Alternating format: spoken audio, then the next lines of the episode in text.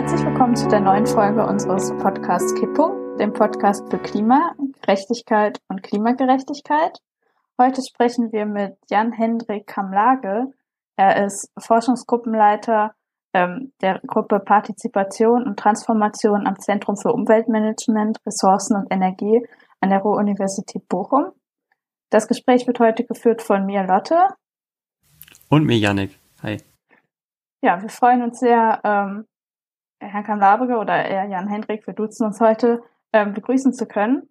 Ähm, möchtest du dich erstmal selbst vorstellen und ein bisschen erzählen, wofür du so forschst?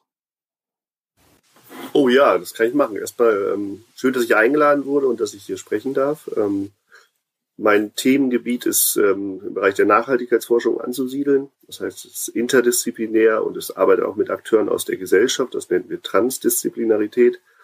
Und unsere Themen ähm, sind letztlich ähm, Partizipation, wie es das Wort schon sagt, also die vielfältigen Formen, wie Menschen sich einbringen können. Und hier haben wir eine spezielle ähm, Partizipation vor Augen, wo Menschen in Formaten zusammenkommen, ähm, wo sie gemeinsam unter Moderation beraten. Und für diese speziellen Formate sind wir quasi Experten und Expertinnen in unserer Forschungsgruppe. Ähm, und den zweiten Aspekt, ähm, den wir bearbeiten, das ist die Frage der Transformation. Ähm, aber immer mit dem im Hinblick auf Demokratie und äh, wie sozusagen kollektiv bindende Entscheidungen zusammenkommen, zustande kommen können und welche Rolle dabei Bürgerbeteiligung äh, in dieser speziellen Form, wie ich sie gerade beschrieben habe, hat. Also wie können äh, neue Regierungsformen entstehen, die informierte äh, Perspektiven von Bürgerinnen und Bürgern äh, und auch anderen Akteuren in die Entscheidung äh, mit einbeziehen, um somit ähm, komplexen Themen, großen äh, Herausforderungen, auch den sozialökologischen Herausforderungen, gute Entscheidungen zu fällen, die von vielen auch mitgetragen werden. Das könnte man im Wesentlichen als unseren Auftrag äh, beschreiben. Vielleicht mal so als erste Tiefenbohrung. Ja, du hast jetzt gerade das Thema äh, Bürgerinnenbeteiligung genannt und sozusagen eine, eine Art Transformation der Demokratie. Ähm, hast du da ein genaues Forschungsprojekt, wo du gerade aktiv dran forscht oder ähm, wie sieht denn gerade da der aktuelle Forschungsstand? Also kann man sagen, du hast eine oder es gibt sozusagen eine Idee von Demokratie, die jetzt ähm, was neuer ist als in der Demokratie, in der wir jetzt gerade leben? Na, ich glaube, Demokratie ist erstmal ein Oberbegriff für ganz viele Formen äh, der Demokratie. Wenn man an das alte Griechenland denkt, eine sehr stark über Volksversammlungen und direktdemokratische Verfahren operierende Demokratie. Heute haben wir es vielfach mit Repräsentativdemokratie zu tun. Das heißt, wir delegieren Entscheidungen an Parlamente und Verwaltungen. Ähm, und äh, darüber hinaus ähm, gibt es dann auch noch dialogische Verfahren oder wo Bürgerinnen und Bürger ähm, in die Meinungsbildung mit einbezogen werden. Und äh, wir stellen fest, dass es sozusagen die Demokratie in ihrer Grundvorstellung so nicht gibt. Es gibt eine Pluralität unterschiedlichster Demokratieformen, die wir heute in unserer äh, modernen Demokratie zur Anwendung bringen. Und da sind ganz viele hybride Formen, also Mischformen von diesen drei, nehmen wir es mal Grundoperationen, wie ich es gerade genannt habe, in der Praxis zu finden. Und da geht es dann eher darum, wie gestaltet man die, das Zusammenwirken dieser Demokratieformen, also das Abstimmen über Sachfragen, die Repräsentativdemokratie vielleicht als so eine Art Backbone äh, und dazu die dialogischen Verfahren, ähm, wo Menschen äh, Entscheidungen vorbereiten, Konsultationen quasi betreiben. Und der Forschungsstand, äh, das lässt sich jetzt sozusagen nicht mal eben in zwei, drei Handstrichen beschreiben.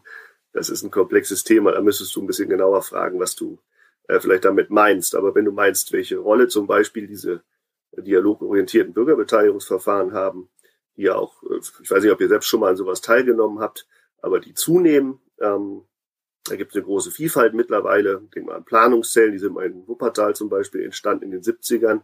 Konsensuskonferenzen. Jetzt gerade ist ein Bürgerinnenrat auf der Bundesebene zum Klimawandel passenderweise ähm, aufgesetzt worden, vom Deutschen Bundestag begleitet. Ähm, und diese Demokratieformen, ähm, die schauen wir uns an und wir können jetzt nicht über einen Kamm scheren sagen, dass es potenziell immer gut ist sondern das Bild ist leider ähm, gemischt. Wir reden da von Kontingenz. Bürgerbeteiligung kann sowohl als auch sein. Sie kann sehr gut gemacht sein, sie kann gute Ergebnisse erzielen, sie kann aber auch ähm, instrumentalisiert werden, äh, schlechte Ergebnisse erzeugen ähm, und ähm, die Entscheidungen äh, können auch nicht wahrgenommen werden. Es gibt diverse Phänomene, die sich mit diesen Bürgerbeteiligungsverfahren ähm, ähm, die sich um die ranken und die eigentlich da kein einheitliches Bild vermitteln, dass es per se was Gutes ist. Das kann man leider nicht sagen. Mhm. Kann man denn schon sagen, in was für Situationen Bürgerinnenräte sinnvoll sind einzusetzen?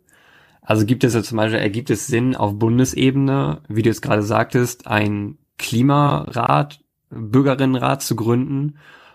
Ähm, wofür ist dieser gedacht? Wofür, ja, wofür wurde der gegründet? Also unter welchem Vorbehalt? Ja, ich glaube, ähm, das ist äh, im Zeitgeist ähm, lässt sich das begründen.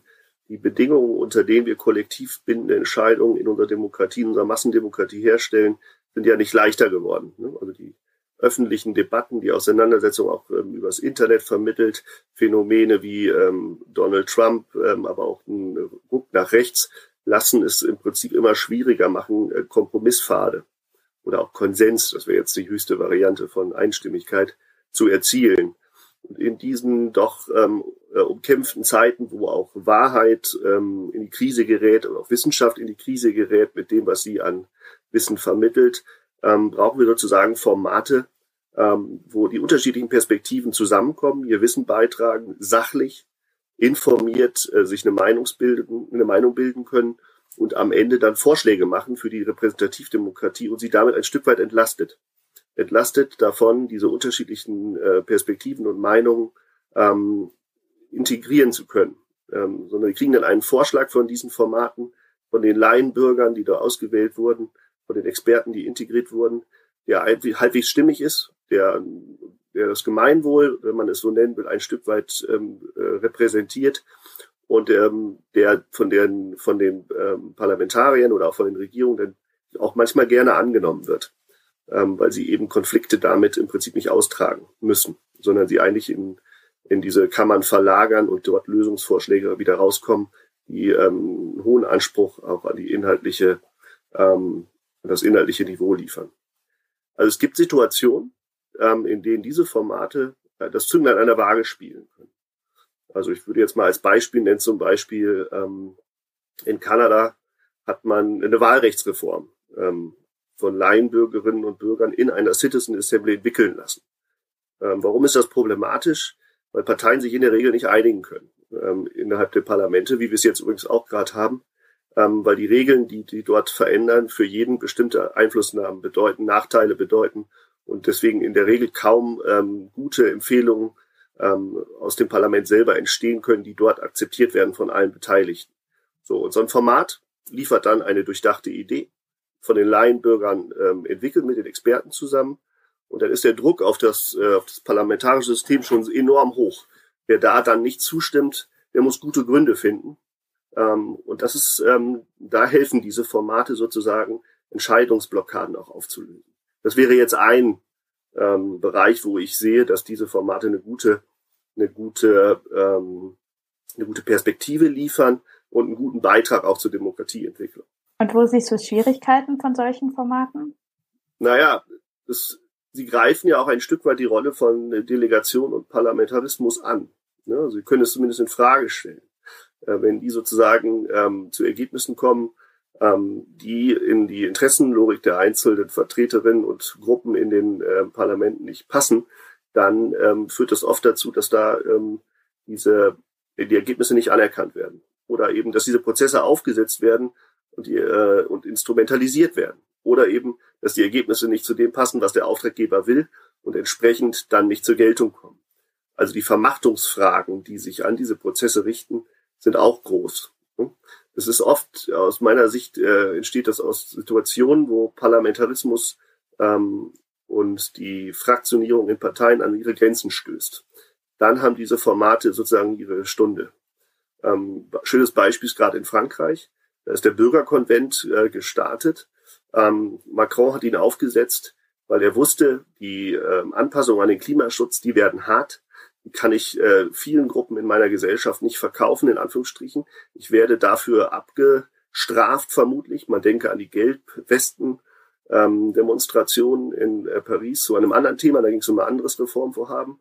Aber er wusste in diesem Klima jetzt äh, diese harten Entscheidungen ähm, vorzuschlagen und durchzusetzen, wird unglaublich schwer. Was hat er gemacht? hat sich für entschieden, wir machen einen Bürgerkonvent, der diese Vorschläge entwickelt. Der ist nicht so angreifbar ähm, und er hat sich auch sogar verpflichtet, die Ergebnisse in großen Teilen auch zu übernehmen. Ähm, das heißt, er hat dort eine Situation geschaffen, wo er wusste, wenn ich diese Entscheidung in meiner Regierung versuche durchzusetzen, werden wir dafür ähm, vermutlich Wahlniederlagen in Kauf nehmen, gesellschaftliche Proteste bekommen, die wir an der Stelle nicht mehr managen können.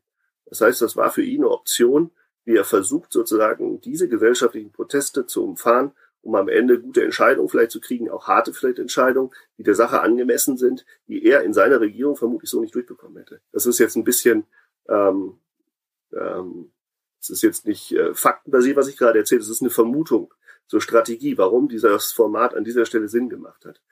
Und an diesen schwierigen Stellen, wenn es darum geht, ähm, Entscheidungen ähm, die Tragweite, eine weite Tragweite für viele Bürgerinnen haben, Nachteile bedeuten, ähm, Veränderung bedeuten. Ähm, da sind diese Formate, haben dort eine große Chance auf Zustimmung zu stoßen, im Gegensatz vielleicht zu klassischen Regierungshandlungen. Aber bietet das dem Parlament dann nicht auch eine Art Cherrypicking? So, das Thema ist mir jetzt unangenehm als Regierung, das lagere ich jetzt mal an die äh, BürgerInnen raus? Also ja, eine Art richtig. auch der Auslagerung von Parla Parlamentarismus, was ja die Aufgabe von denen ist, schwierige Auflagen, Aufgaben politisch zu lösen. Das ist so, äh, würde ich auch so sehen. Dieses Cherrypicking ist auch eines der Probleme, die ich da ähm, wirklich sehe. Das, ähm, ähm, auch das, der Suche nach dem atomaren Endlager in Deutschland. Das ist äh, kein Bereich, wo sich irgendeine Regierung, ähm, womit man sich Wahlerfolge organisiert. Ne? Da hat man einen extrem komplizierten Beteiligungsprozess aufgesetzt, weil man wusste, diese Entscheidung am Ende zu fällen, wo oder äh, an welchem Ort dieses äh, Endlager positioniert wird, wird von gesellschaftlichen Großprotesten begleitet. Ne? Man denke nur an die Geschichte von Gorleben, den Castor-Transporten und auch den großen Demonstrationen in den 80ern. Ähm, in diesem gesellschaftlichen Klima eine solche Entscheidung zu fällen, ist für ein parlamentarisches System, bringt es an die Grenzen. Und das ist vielleicht auch nochmal ähm, eine Grundfrage von, unter welchen Bedingungen funktioniert eine parlamentarische Demokratie gut, überhaupt Demokratie gut. Ähm, und an welchen Stellen gibt es sozusagen Pathologien. Und ich würde sagen, äh, an solchen Stellen sozusagen langfristige Entscheidungen, wie zum Beispiel zu, äh, die Begegnung des Klimawandels notwendig sind, wenn es viele Belastungen gibt, dann geraten wir ähm, an die Grenzen, wie jetzt auch in der Pandemie übrigens äh, wunderbar zu sehen ist, wo Entscheidungen in Frage gestellt werden und die Angst vor Demonstrationen dazu führt, dass kein langfristiger Ansatz verfolgt wird, sondern eher kurzfristig versucht wird, der öffentlichen Meinungs- und der Stimmung in der Gesellschaft auch Rechnung zu tragen ich will das gar nicht negativ bewerten. Ähm, ich glaube, das ist einfach ein Problem von Demokratie, was wir haben. Und ich sage, mit unseren Formaten, wenn sie gut gemacht sind, können wir Lösungsbeiträge liefern, die an äh, solchen Stellen äh, Blockaden äh, auflösen, aber auch eine langfristige Perspektive vielleicht stärker in den Vordergrund rücken und Entscheidungen, die eher einem Gemeinwohl entsprechen, liefern. Das sind so die Potenziale. Und ich sage aber auch immer gleich mit, die sind sozusagen nicht an jeder Stelle realisierbar sondern das, was wir über Beteiligung wissen, ist, dass es in der Praxis oft ähm, auch negative Beispiele, viele negative Beispiele gibt von Instrumentalisierung, von Vermachtung, wo diese Formate auch nicht ähm, authentisch umgesetzt und gut umgesetzt werden. All das lässt sich finden und die Phänomenologie ist extrem breit. Mhm, auf jeden Fall äh, sehr interessant. Ähm, wenn du, du hast jetzt gerade zum Beispiel von Corona gesprochen, von der Pandemie, würde es jetzt da zum Beispiel einen Bürgerinnenrat geben? Würde der Prozess wird es das nicht noch mehr Bürokratie bedeuten und wird da nicht aus dem Grund dann, weil bei einer Pandemie müssen ja schnelle Entscheidungen getroffen werden. Denkst du, da durch einen Bürgerinnenrat, der tagt ja auch nicht wie der Bundestag immer, wird das dann, wird das das nicht verlangsamen dann auch, so ein Prozess? Noch mehr? Das ist ein gutes Beispiel oder ist ein guter Zielkonflikt, den du da beschreibst. Ähm, es ist auf jeden Fall so, dass ähm, Demokratie Zeit braucht. Es wird ja auch gerade in der Debatte um die sozial-ökologische Transformation wird immer China gebracht. Ne? Die können schnell entscheiden, da gibt es kaum Widerstand. Ähm, die sind sozusagen, haben Vorteile in der Transformation. Ähm, das mag sein, aber wir sind glücklicherweise in der Demokratie und eine Demokratie braucht eben diese Beratung. Und die braucht die Abwägung der unterschiedlichen Interessen. Und trotzdem gibt es Situationen, wo man relativ schnell handeln muss. Äh, ich glaube aber, wir haben das jetzt ähm, in der Debatte auch wieder zur Corona-Krise gut erlebt. Am Anfang war das okay, ähm, dass die Regierung ähm, auch in informellen Arrangements Entscheidungen fällt. Aber die Kritik ist immer lauter geworden, ähm, dass sozusagen die, der, das Parlament und auch der Bundesrat mit einbezogen werden müssen und hier eine, eine stärkere und vertieftere Abwägung stattfinden muss. Und genauso verhält es sich letztlich auch ähm, mit den Demokratieformen, die ich vor Augen habe. Schnell, schnell funktioniert da nicht. Das ist richtig. Ähm, und für ganz schnelle ähm, Lösungsbeiträge sind diese Formate nicht zwingend geeignet. Ähm, man kann sie auch unter hohem Zeitdruck durchführen, aber das führt in der Regel zu schlechteren Ergebnissen ähm, und geht auf Kosten der Prozessqualität. Das ist völlig richtig. Also man muss immer genau gucken, und das ist auch ein bisschen das Problem, man braucht ähm, ein gutes Auge für den Kontext, äh, in dem diese Prozesse zur Anwendung kommen und wo sie auch wirklich ihre Vorteile ausspielen können. Und wo sie das eben nicht tun können. Wir haben jetzt viel über Bürgerräte gesprochen und deren Vor- und Nachteile. Ähm, du hast jetzt gerade auch schon angesprochen, dass du ein bestimmtes Demokratieformat vor Augen hast ähm, oder dass du schon vorstellen hast. Kannst du vielleicht noch mal was zu anderen Formen von Bürgerinnenbeteiligung sagen und ähm, in welchen Kontexten die erfolgreich oder auch erfolgreicher sein könnten als dieses ähm, Bürgerinnenräte-Format? Naja, Bürgerinnenbeteiligung ist sozusagen ein Oberbegriff, es ist ähnlich wie mit der Demokratie schon wieder. Darunter fallen extrem viele Formen. Das kann das Individuelle im Internet sich engagieren, das kann äh, Gruppen sein, die Urban Gardening betreiben, ähm, das kann Street Art sein. Äh, Beteiligung ist, ähm, kann individuelle Formen haben, kann aber auch kollektive Formen haben. Und wir beschäftigen uns sehr stark mit kollektiven Varianten von äh, Demokratie, ähm, wo in der Regel ähm, Laienbürger zusammenkommen und äh, der Zugang zu diesen Prozessen auch reguliert ist. Ähm, das sind sozusagen so Formate, die wir da vor Augen haben, die moderiert sind, unparteilich moderiert sind ähm, und die ähm, am Ende einen klaren Anfang und ein klares Ende haben. Und in diesem Bereich gibt es unfassbar ähm, viele Formate. Ich habe gerade schon ein paar genannt, von Planungszellen, das ist sozusagen die, die deutsche Urform. Ähm, die hat in den 80er Jahren und 70er Jahren die entwickelt worden. Die gibt es bis heute, auch in Wuppertal noch. Ähm, und das geht dann weiter über ein dänisches Format, das heißt Konsensuskonferenzen, Bürgerinnenräte in Vorarlberg. Das ist ein Kleinformat, da sind zwölf Laien zusammen, die an eineinhalb Tagen deliberieren, also sich beraten, auch meistens ohne äh, Bürgerbeteiligung. Ähm, und da gibt's ähm, Bürgerinnenbefragungen, ähm, es gibt ähm, Bürgerinnenräte, die dauerhaft sind, die nicht einmalig sind. Also findest da ein weites Spektrum, was ich dir jetzt in, in, in der Kürze gar nicht ähm, sozusagen in der Breite präsentieren kann. Aber wer sich dafür interessiert, ähm, der kann auf der Internetseite Participedia von Participedia einmal schauen. Da werden global ähm, diese unterschiedlichsten Formate gesammelt, kategorisiert nach bestimmten Maßstäben ähm, und lassen sich dort auch wunderbar ähm, erfahren in ein Stück weit äh, Berichte, wie die Verfahren verlaufen sind, was ihre Aufträge waren, was die Ergebnisse waren und, und, und. Also das ganze, die ganze Vielfalt dieser ähm, Formate lässt sich dort äh, wiederfinden. Und ein Format möchte ich vielleicht nochmal ähm, gerade in den Vordergrund rücken, weil wir gerade schon drüber gesprochen haben, das sind diese Citizen Assemblies. Das sind Formate, die auch eher mh, eine Tiefenbohrung vorhaben. Äh, das heißt, äh, das, das findet ähm, meistens über Monate statt.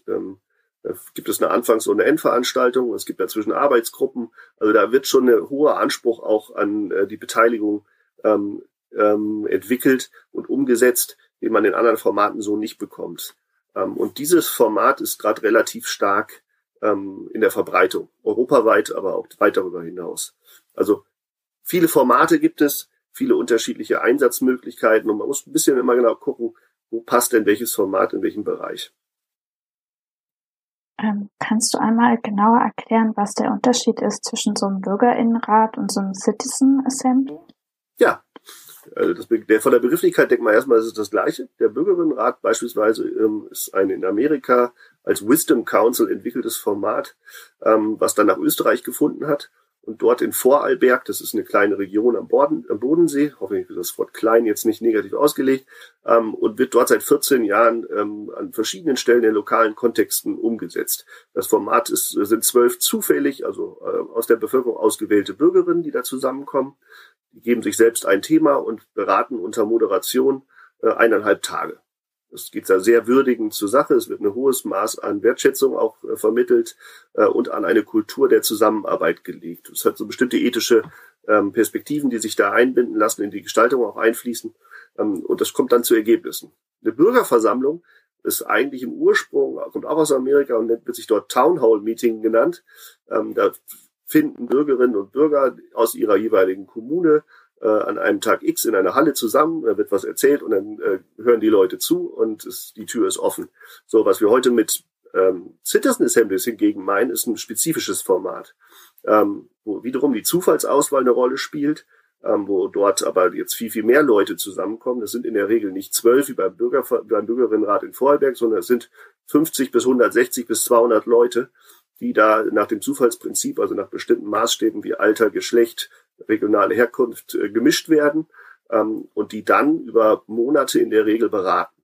Das hat meistens äh, eine zweitägige Anfangsveranstaltung, dann kommen Arbeitsgruppen ähm, dazwischen, die dann Ergebnisse entwickeln, die dann am Ende einer Endveranstaltung zusammengebracht werden und wo man dann darüber berät, welche von den Empfehlungen, die dort in den Arbeitsgruppen entstanden sind, äh, welche denn Eingang finden können äh, in die in das Abschlussstatement der Bürgerinnen. Und dann sind in der Regel werden die dann übergeben an das Parlament, ähm, an die an die äh, Stadtversammlung oder was auch immer. So funktioniert im Prinzip eine Bürgerinnenversammlung äh, nach dem Vorbild dieser Citizen Assemblies aus dem angloamerikanischen Bereich. Und so ließen sich jetzt x verschiedene Formate äh, ähm, beschreiben, die unterschiedlich funktionieren, die unterschiedliche Stärken und Schwächen haben, ähm, die man sich jeweils genau angucken muss. Ich weiß nicht, ob dir das jetzt geholfen hat, Lotte. Du guckst immer noch sehr fragend. Nee, das war eine super ähm, Einführung. Es geht vor allen Dingen auch das, ähm, darum, weil diese beiden Begriffe sich am ersten Moment sehr ähnlich anhören. Und ja. ähm, ich glaube, dieses Citizen Assembly-Konzept nicht so breit bekannt ist wie die Bürgerinnenräte, dass ähm, auch alle verstehen, was, ähm, was darunter gemeint ist und wie die sich unterscheiden und so. Aber ich fand, das war jetzt ähm, eine gute Antwort dazu. Mhm. Ähm, wenn, wenn du dir jetzt diese, du guckst dir diese Bürgerinnenräte an wahrscheinlich, oder wie, wie ist da der Prozess? Wie forscht man generell an so einem Thema? Sitzt du dann bei jeder Versammlung dabei oder ja, erzähl uns dazu mal ein bisschen was. Ja, das ist nicht ganz einfach. Ähm, wir bewegen uns in einem Bereich, ich habe es vorhin versucht zu beschreiben, der transformativen Forschung. Das heißt, wir entwickeln Ideen, Konzepte ähm, aus einer äh, wissenschaftlichen Perspektive erstmal ähm, und äh, hoffen und glauben, ähm, dass die dann in der Praxis funktionieren. Das ist ein Stück weit eine Form von Experimentieren. Ähm, das heißt, ähm, klassischerweise würden jetzt äh, Wissenschaftlerinnen ähm, solche Prozesse einfach nur beobachten, würden versuchen, eine Beurteilung vorzunehmen. Die würden mit Fragebogen den Anfang, am Anfang und am Ende die Leute befragen, ob das denn gut war. Und unsere Forschung sieht da ein bisschen anders aus. Die unterscheidet sich insofern, ähm, dass wir sozusagen ähm, nicht nur ähm, den sichtbaren Bereich beforschen, sondern wir konzeptionalisieren ihn als erstes. Ähm, wir versuchen ihn an den Kontext anzupassen, dass es in den, in den Raum passt, in dem er stattfinden soll, in den politischen Raum, in den gesellschaftlichen Raum, aber auch in andere Räume. Ähm, und äh, wir setzen dann zusammen mit Dienstleistern, die wir dafür beauftragen, diese Prozesse um. Wir evaluieren sie, äh, versuchen sozusagen unsere Erkenntnis zu, strukturiert zu gewinnen und versuchen dann Aussagen darüber zu machen, ähm, ob das gut funktioniert hat, schlecht funktioniert hat, äh, was äh, verbesserbar ist und, und, und, und ob man diese Prozesse an anderer Stelle vielleicht auch anwenden könnte. Also es ist sozusagen ein ähm, Ansatz, der sich, könnte man mit dem Begriff des Action Research beschreiben. Also man macht, man, man begibt sich ins Feld und macht mit, in Anführungsstrichen. Und das ist eine Herausforderung für Wissenschaft, es ist nicht einfach, sozusagen in komplexen Zusammenhängen selber zu initialisieren, umzusetzen und äh, gleichzeitig dann das auch noch zu evaluieren. Darin steckt eigentlich schon ein Rollenkonflikt. Und da merkt man, das ist eine sehr herausfordernde Forschung. Die ist auch nicht einfach, weil der Kontext ist viel, viel bestimmender, ähm, als man das in der Regel denkt. Ähm, und wir müssen uns mit diesem Kontext äh, auseinandersetzen, mit den politischen Akteuren im Feld, mit den Medien im System, mit den Bürgerinnen, aber auch mit den organisierten Interessen und ähm, um zu gucken, ähm, unter welchen Bedingungen macht denn unser Ansatz hier Sinn und wie müssen wir ihn an das anpassen, was wir dort vorfinden. Das heißt, wir brauchen auch eine Umfeldanalyse, eine umfassende, um überhaupt einen Eindruck zu bekommen, ähm, ob das funktioniert und funktionieren kann, was wir uns am Schreibtisch erdacht haben. Und dann holen wir in der Regel viele Akteure ähm, mit unterschiedlichen Wissenshintergründen und auch Expertisen rein, die das mit uns dann zusammen gestalten und umsetzen. Schönes Beispiel, was wir gerade machen, ist im Rheinischen Revier, um das vielleicht nochmal ähm, auch zu ähm, verdeutlichen. Dort ähm, das Rheinische Revier, Kohleausstieg ist, glaube ich, allen bekannt, steht vor großen äh, Herausforderungen. Ein Strukturwandel ist im Gange. Der Bund hat ähm, relativ viel Geld in die äh, Ausstiegsregionen ähm, vergeben oder will das vergeben. Bis 2038 sind das rund 40 Milliarden Euro, die in der Lausitz, im Mitteldeutschen Revier, aber auch hier im Rheinischen Revier investiert werden sollen. Das heißt, da sind Regionen, die Veränderungen wahrnehmen und Veränderungen gestalten wollen. Und da spielt Bürgerbeteiligung immer eine ganz große Rolle. Also wie soll das Geld verausgabt werden, in welchen Schwerpunkten ähm, und wie können wir unsere Zukunft gestalten. Und da haben wir uns ähm, am Schreibtisch erstmal eine ähm, Idee entwickelt, wie ein Beteiligungsprozess, wie eine Governance, wie wir das heute nennen, aussehen könnte, die äh, Bürgerinnen und Bürgerinnen zentriert ähm, und äh, in die Entscheidung und Gestaltung mit einbezieht. Aber auch die organisierten Interessen haben wir mitgedacht und haben dafür ein Angebot entwickelt. Das sieht dann so aus, dass wir eine Citizen Assembly aufgesetzt, äh, aufsetzen werden. Die ist jetzt gerade gestartet, wo wir 50 Laienbürgerinnen aus dem ganzen Revier ähm, zufällig ausgewählt haben. Und die sollen zu Fragen ähm, der, der Bioökonomie, der zukünftigen Entwicklung der Bioökonomie und der Landschaftsnutzung oder der Landnutzung ähm, beraten und da Vorschläge entwickeln, die dann äh, zurückgespielt werden an verschiedenste Akteure im Rheinischen Revier, äh, unter anderem auch die politischen Akteure, die sich dann mit diesen Empfehlungen auseinandersetzen, die kommentieren und hoffentlich dann auch in ihre Praxis umsetzen. So, daneben gibt es eine Lenkungsgruppe, die die organisierten Interessen im Rheinischen Revier versammelt oder eine Auswahl davon, die versucht, diesen Prozess zu begleiten und auch die Ergebnisse aufzunehmen und wiederum in die Gesellschaft zurückzuspielen. Da gibt es eine Dialogplattform, wo wir den Leuten, die nicht an dieser Zufallsauswahl ähm, teilnehmen konnten oder die dadurch nicht ausgewählt wurden, die Möglichkeit geben, sich über den Prozess ähm, zu informieren, aber auch die Ergebnisse äh, zu kommentieren, die aus den äh, aus der Citizen Assembly hervorgehen. Dann haben wir dazu ergänzend noch, und das ist sozusagen die, das letzte Format, was wir dort integriert zu ein, zum Einsatz bringen, haben wir Bürgerinnenräte entwickelt. Weil im Rheinischen Revier, ihr könnt euch vorstellen, da wurde über Jahrzehnte, ähm, haben verschiedene Akteure, verschiedene gesellschaftliche Gruppen von dem erdölbasierten Wachstumspfad profitiert und andere nicht. Andere wurden belastet. Ne? Die, nicht nur die Natur, man denke an die großen Löcher, die dort entstanden sind, ähm, sondern wir denken auch an die Menschen, ne? wo Leute enteignet wurden, wo Dörfer äh, versiedelt wurden, umgesiedelt wurden, äh, wo Menschen ihre Identität verloren haben, nur aufgrund der Tatsache, dass dort große gesellschaftliche Interessen ähm, ähm, sich durchsetzen konnten und ähm, entsprechend äh, eine Umgestaltung der Region vorgenommen haben. Und da sind viele Verletzungen, viele Themen, die sozusagen eigentlich Wandel verhindern, weil sich die Akteure ähm, blockieren, weil sie sie ähm, miteinander in ein Feindschema geraten sind, wenn man es so nennen will, sich nicht vertrauen.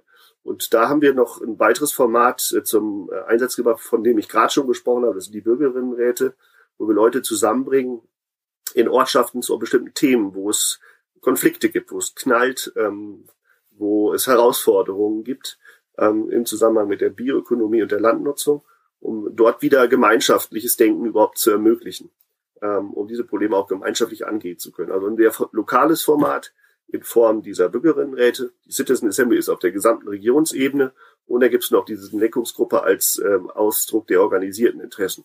Und so versuchen wir sozusagen integriert verschiedenste Formate gewinnbringend miteinander zu verbinden, um so neue Lösungswege auch gemeinschaftlich zu entwickeln für eine solche Region. Das war jetzt mal das Beispiel zu dem, was ich die ganze Zeit versuche theoretisch zu erzählen. Ja, vielen Dank dafür. Das ist super spannend. Das Beispiel hat das jetzt auch nochmal sehr viel anschaulicher gemacht, was genau ihr macht in eurer Forschung.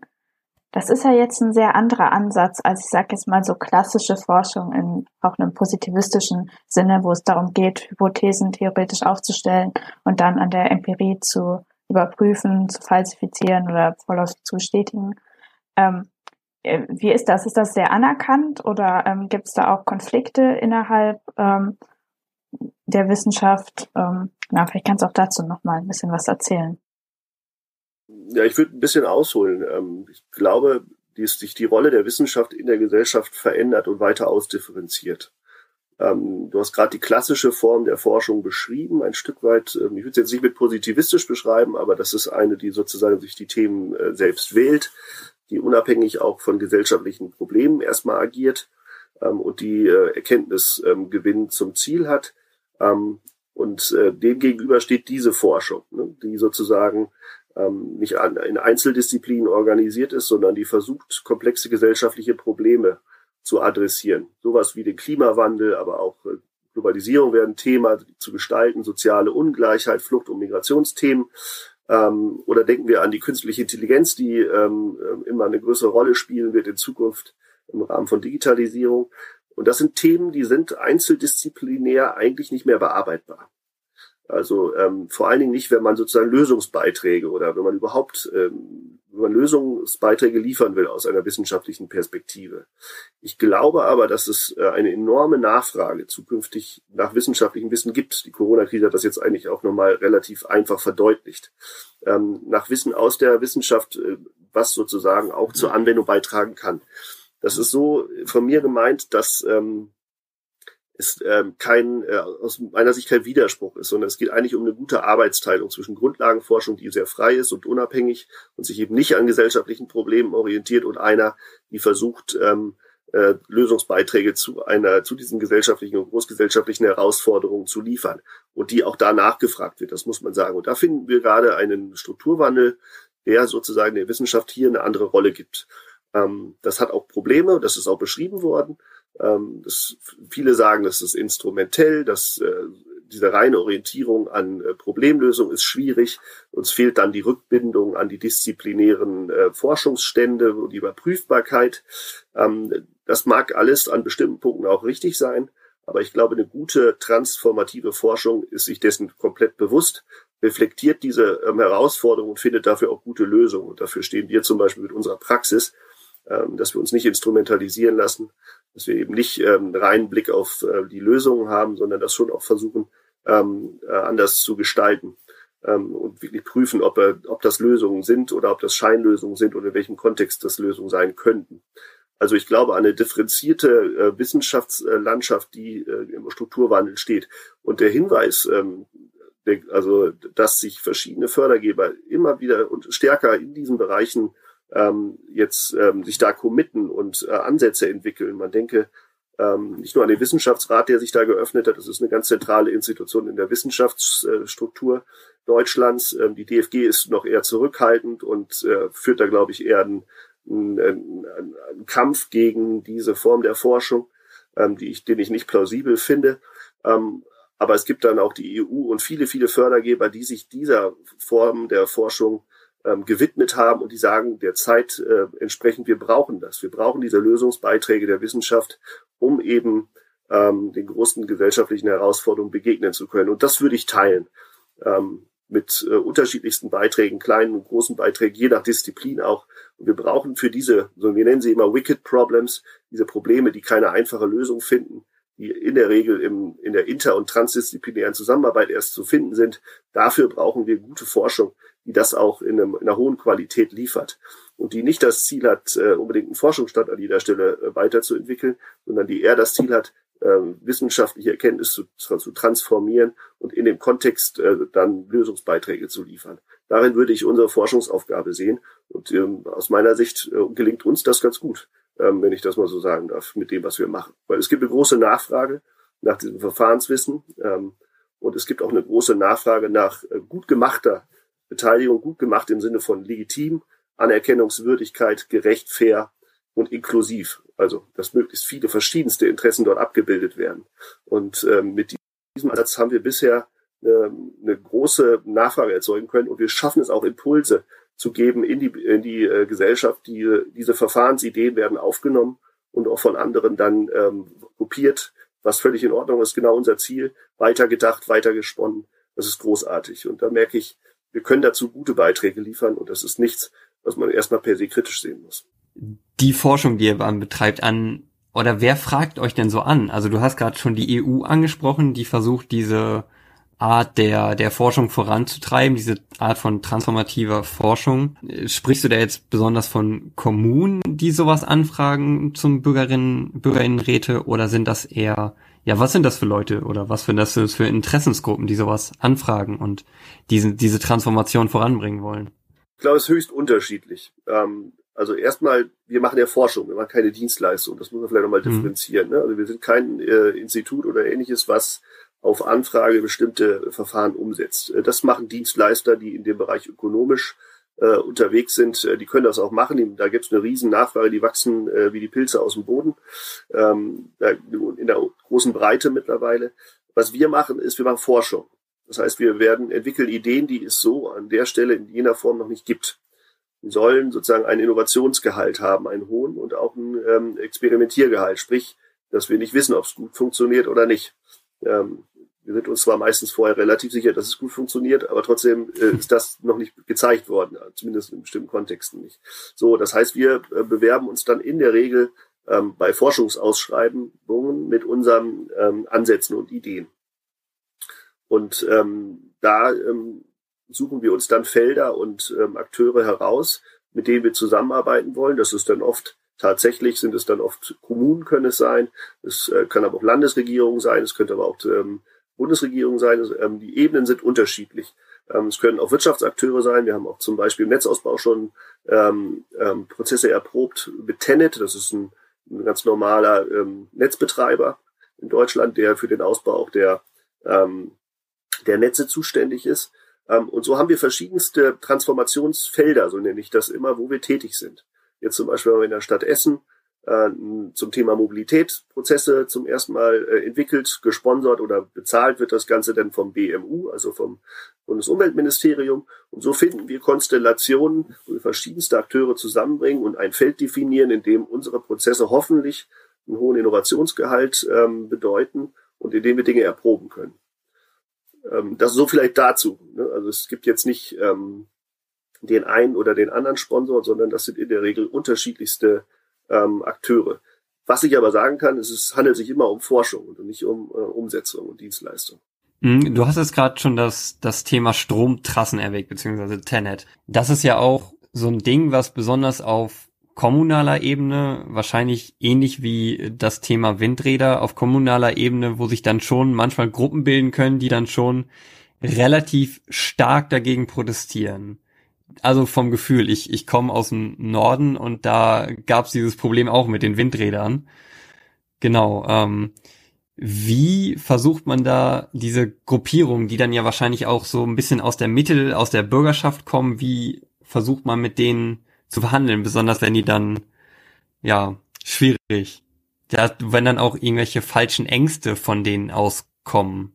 Ja, mit dem Begriff falsche Ängste hätte ich mich jetzt schon sozusagen bei bestimmten Bürgerinnen und Bürgern verbrannt. Das würde ich so nicht äußern.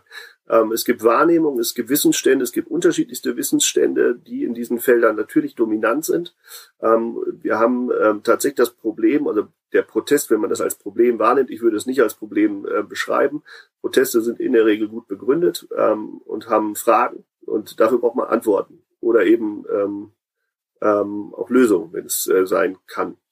Ähm, und die zeigen sich in der Regel dann, äh, wenn die Planungsprozesse auf der kommunalen Ebene angekommen sind. Also sprich in den Planungsvorhaben ähm, zeigen sich dann die ähm, Widerstände, die Proteste, die Fragen, die äh, Hinweise und auch den einfachen Hinweis darauf, dass dort Lasten verteilt werden, gesellschaftliche Lasten. Ne?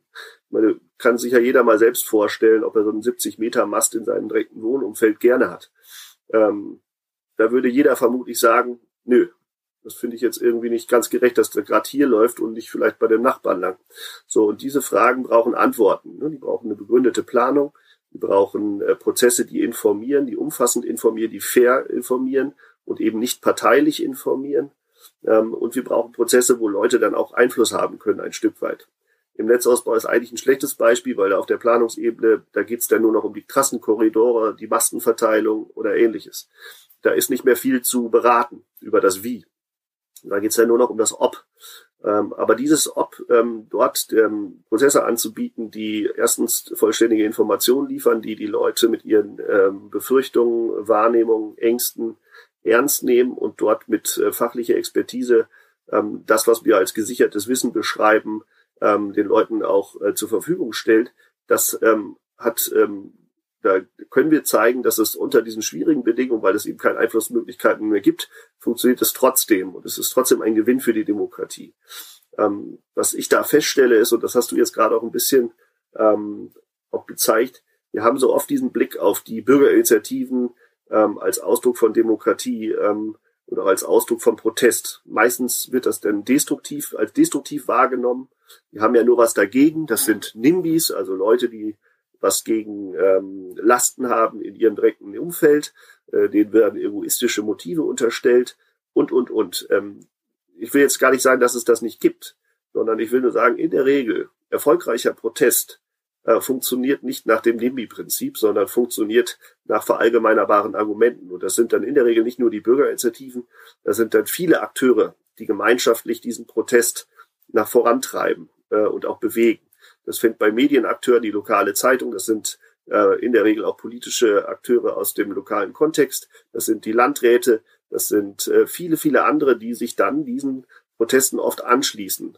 Ähm, und wenn die Politik nicht begründet ist und wenn der Netzbetreiber nicht klar machen kann, warum er hier und nicht da lang geht, ähm, wenn da sozusagen keine guten Begründungen folgen, dann eskalieren solche äh, Konflikte. Ähm, und dann ist es auch äh, den Menschen nicht verständlich zu machen, dass sie Lasten für die Gesellschaft tragen sollen ähm, ähm, und dafür sozusagen das hinnehmen müssen. Das äh, funktioniert heute nicht mehr. Da hat sich die Gesellschaft so verändert, da hat der soziale Wandel die Menschen ähm, emanzipiert. Ähm, und das muss man erstmal zur Kenntnis nehmen. Ähm, und wenn man dann gute Angebote macht, gute Informations-, aber auch Beteiligungsangebote, dann steigt die systematisch die Chance, dass die Leute verstehen, warum Dinge so passieren oder auch nicht, wenn sie denn gut begründet sind. Und diesen Test, muss ich ganz ehrlich sagen, das finde ich nur gerechtfertigt, dass die Leute, ähm, die da Anliegen haben, die ihre Interessen äh, verletzt sehen, darauf haben sie aus meiner Sicht ein Anrecht, wenn sie Lasten für die Gesellschaft tragen. Natürlich kann es auch berechtigte Kritik äh, dann an äh, Trassen bzw. Windrädern jetzt hier als Beispiel gehen. Wenn es dann diese Proteste gibt und du sagtest gerade, dass es manchmal einfach nur noch ums Ob geht, ob diese Trasse gebaut wird, sondern eher ums Wie. Wenn es dann zum Beispiel jetzt nur noch diese einzige Möglichkeit gibt, durch ein bestimmtes Gebiet zu gehen, wie, also du sagtest mit Beteiligung der Bürgerin, was heißt das konkret? Also wie kann man Bürgerin an einer Stromtasse konkret beteiligen? Beziehungsweise wie informiert man die darüber? Also denkst du, dass konkrete Aufklärung da einfach ausreicht? Na, ich glaube, es gibt jetzt verschiedene Ebenen, äh, die ich auch nicht zwingend immer mit Bürgerbeteiligung äh, beschreiben würde, sondern erstmal geht es um Information. Das ist sozusagen der erste Schritt. Voll, vollumfänglich äh, die Leute zu informieren, anzuschreiben, aber auch eine, eine, über den digitalen Weg das mittlerweile zu machen, eine Bürgerbusse. Die äh, Netzbetreiber sind da ähm, ich, ich verfolge seit 2012 ungefähr die Entwicklung in dem Feld, ähm, haben da unglaublich dazugelernt, ähm, wie sie beteiligen ähm, und informieren. Und äh, das Informieren ist eine breit angelegtes, äh, eine breit angelegte Kampagne mittlerweile. Von klassischen Medien ähm, bis hin dann auch ähm, zu dem, was ich gerade beschrieben habe, digitalen An äh, Ansätzen, äh, neue Medien, aber auch Bürgerbusse lokal ähm, Leute aufsuchen, wir haben also ein ganz großes Repertoire an verschiedenen Maßnahmen und Methoden entwickelt, wie sie die Leute informieren an einem solchen Punkt. Nennen wir es mal, das ist so eine Art Hotspot, wie du es gerade beschrieben hast, wo sozusagen Sachen kulminieren, ne, wo es nicht mehr groß äh, wo groß äh, gestaltet werden kann.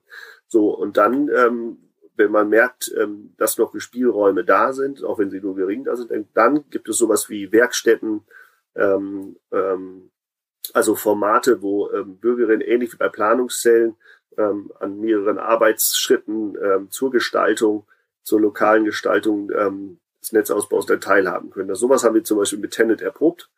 Ähm, wir haben uns eine Anfangsveranstaltung gemacht, wo die Bürger aus der Ortschaft alle ähm, sozusagen eingeladen wurden, sich informieren konnten. Und dann haben wir Arbeitsgruppen gebildet mit Fachexperten aus den Planungskontexten äh, von Tenet, aber auch mit lokalen ähm, Politikrepräsentanten, aber auch Zufallsbürgerinnen und Bürgern, ähm, die dann ähm, verschiedene Varianten entwickelt haben, wo denn sozusagen die Trasse verlaufen kann innerhalb des Ortes ähm, und äh, haben das dann am Ende der Gesamtversammlung wieder vorgestellt und dort zur Abstimmung gestellt. Tenet hatte sich vorher verpflichtet, ähm, sich der Variante, die sozusagen durch die Bürgerinnen und Bürger am Ende äh, vorgeschlagen wird, auch anzuschließen und diese dann in den Planungsprozess zu berücksichtigen und der Planungsbehörde vorzulegen.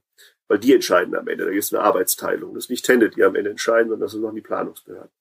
So, ähm, und so haben wir versucht, erstmalig damals und auch erfolgreich ähm, die Bürger tatsächlich auch an der, Plassen, an der Trassenplanung zu entwickeln aufwendig, teuer, war auch ein Pilot, also sprich, das war, hatte einen hohen Experimentier, äh, Innovationsgehalt und auch Unsicherheitsgehalt, hat aber funktioniert, hat aber nur in Teilen ähm, Tenet davon überzeugt, das an vielen Stellen zu machen, weil dann der Aufwand doch sehr groß war.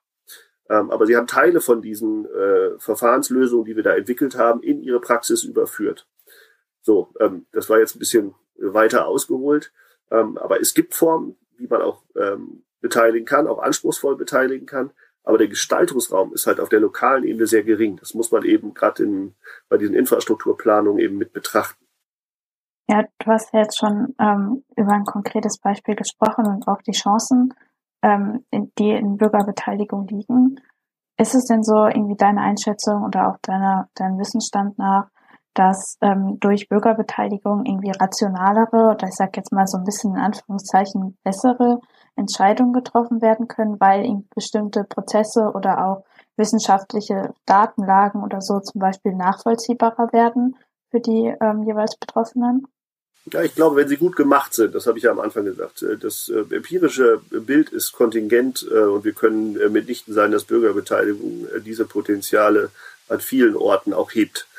Weil sie eben Teil von Vermachtung sind, weil dort Interessen der einzelnen ähm, Akteure, die selber diese Prozesse aufsetzen, eine große Rolle bei der Gestaltung spielen. Also sprich, das Verfahren soll einem bestimmten Ziel dienen ähm, und ähm, dass teilweise Experten entsprechend ausgewählt werden, dass man es nicht schafft, ähm, eine Inklusivität herzustellen, also sprich, dass möglichst viele unterschiedliche Perspektiven aus der Gesellschaft auch vertreten sind.